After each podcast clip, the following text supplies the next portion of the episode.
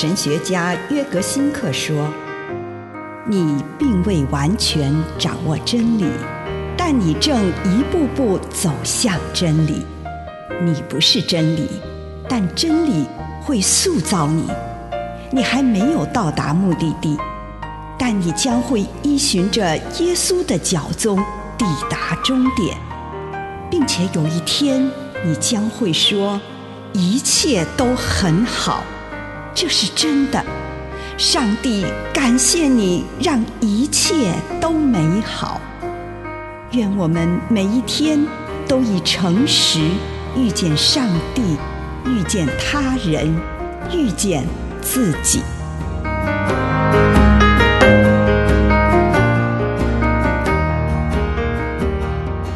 显出上帝的荣美。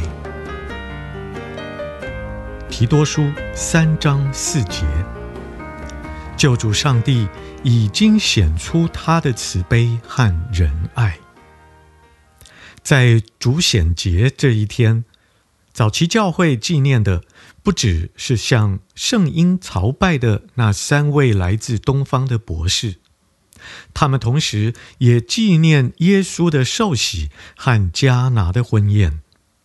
上帝的荣耀在世人面前以三种方式显现，在全世界显现，山博士的朝拜，透过创造的元素显现，耶稣在约旦河受洗，以及在人类之爱中显现，迦拿的婚宴。新约后期的作品。已经将上帝透过耶稣基督的降世为人描述为上帝的显现，在提多书中写道：“上帝拯救全人类的恩典已经显明出来了。”提多书二章十一节，我们可以在耶稣基督的身上看见上帝的爱。透过基督的诞生，我们看到了真正的人道。看到上帝本身的爱，即使世界上有这么多外在和内在的暴力存在，上帝的人道一定会得到贯彻。在主显节这一天，我们庆祝上帝的荣耀在我们的肉身上显现。在默想课程中，我们非常认真接受这个节日的意义。我们默想一整天，并透过一些肢体练习，尝试去感受什么叫做上帝的荣耀在我们的肉身上显现。去感受我的肉身就是可以在地上看得见上帝光辉的地方。如果真是这样，那么，我如何去体会，在我的身体里面，在这个常让我感到痛苦的身体里面，闪耀着上帝的美善？His strength is perfect, so perfect. 以上内容来自南与北出版社安瑟伦古伦著作。吴信如汇编出版之《遇见心灵三六五》。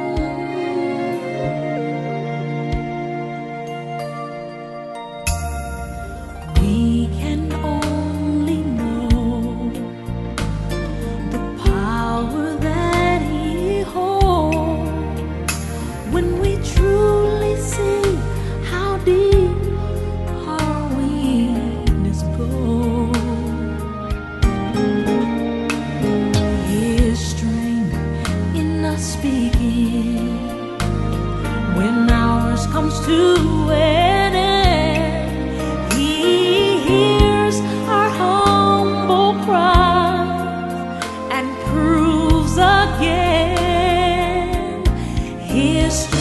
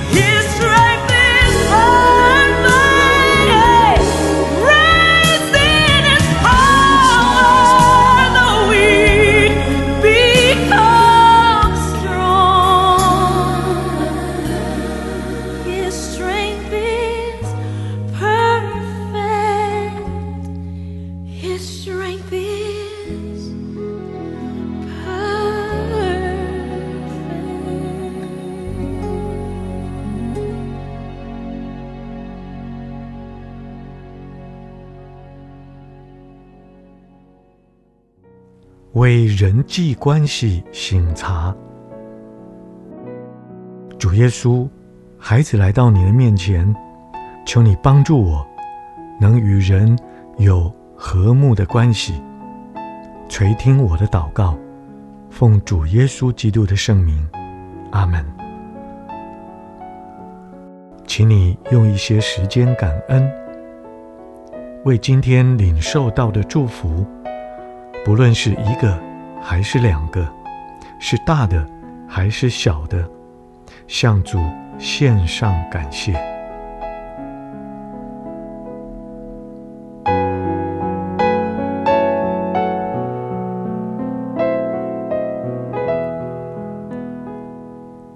请你回顾过去这一段时光，祈求上帝帮助你看到，在你心灵中颇具分量的那个人物。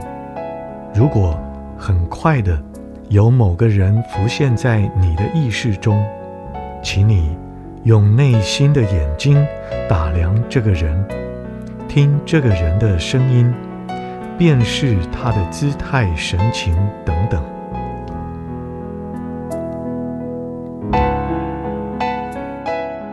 请你跟上帝一起来思量，为什么这个人这阵子如此引起我的注意？或许原因很明显，例如我和这个人正在争吵；又或许原因不太清楚，请你跟上帝谈谈这个关系。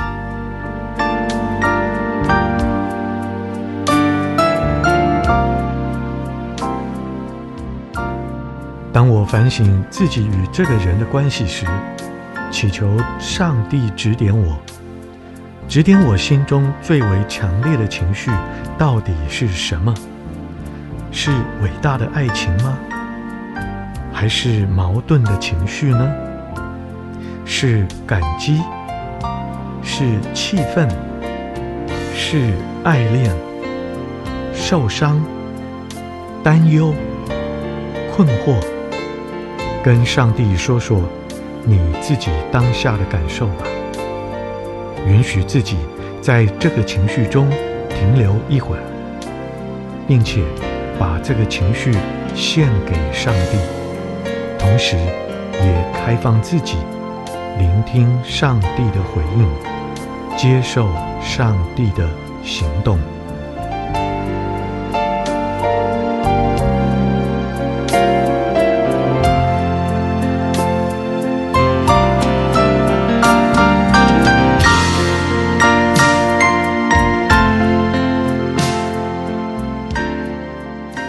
求上帝让你大致总览一下自己与这个人的关系。这不是一种非常仔细的逐一的分析，而是一种安静的默观式的回顾，目的是让你可以看见这个关系的全貌，而不至于见树不见林。问问你自己，整体来说，这项人际关系对我的意义是什么？这项关系使我的生命获得增长，还是不断流失？这份关系带领我更接近上帝，还是让我离得更远？你是否因为这个关系变得更具信、望、爱，还是更缺乏这些德行？在这段关系中，最困难的部分是什么？而最让你感到愉悦、享受或赋予生命的部分又是什么呢？最后，你所感受到的强烈情绪，与你从整体来看这个关系时，心中有的强烈感觉，二者一致吗？你跟上帝谈谈这些事情。如果他选择要发言的话，请你也同样用心聆听他所说的话。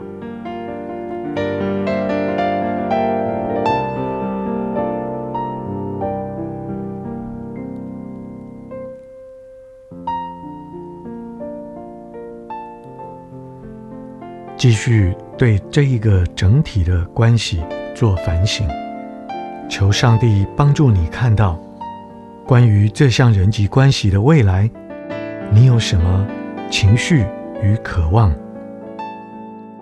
你关心和害怕的是什么？对这项关系，你的渴望是什么？你的希望和梦想又是什么？跟上帝诉说这些事。如果有什么具体的渴望，就明白的向上帝祈求。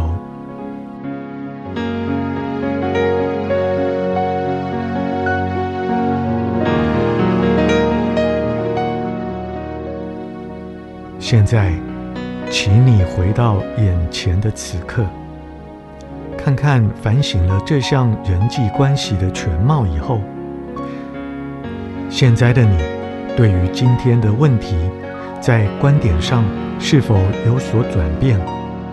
情绪方面有没有什么转变？具体来说，什么是上帝呼召你明天去跟这个人一起做事，或为这个人做的事情？我与上帝诉说这些事。如果上帝如此呼召你，请你现在就承诺，明天。要如此思考，如此说话，如此行动，求上帝帮助你持守这项诺言。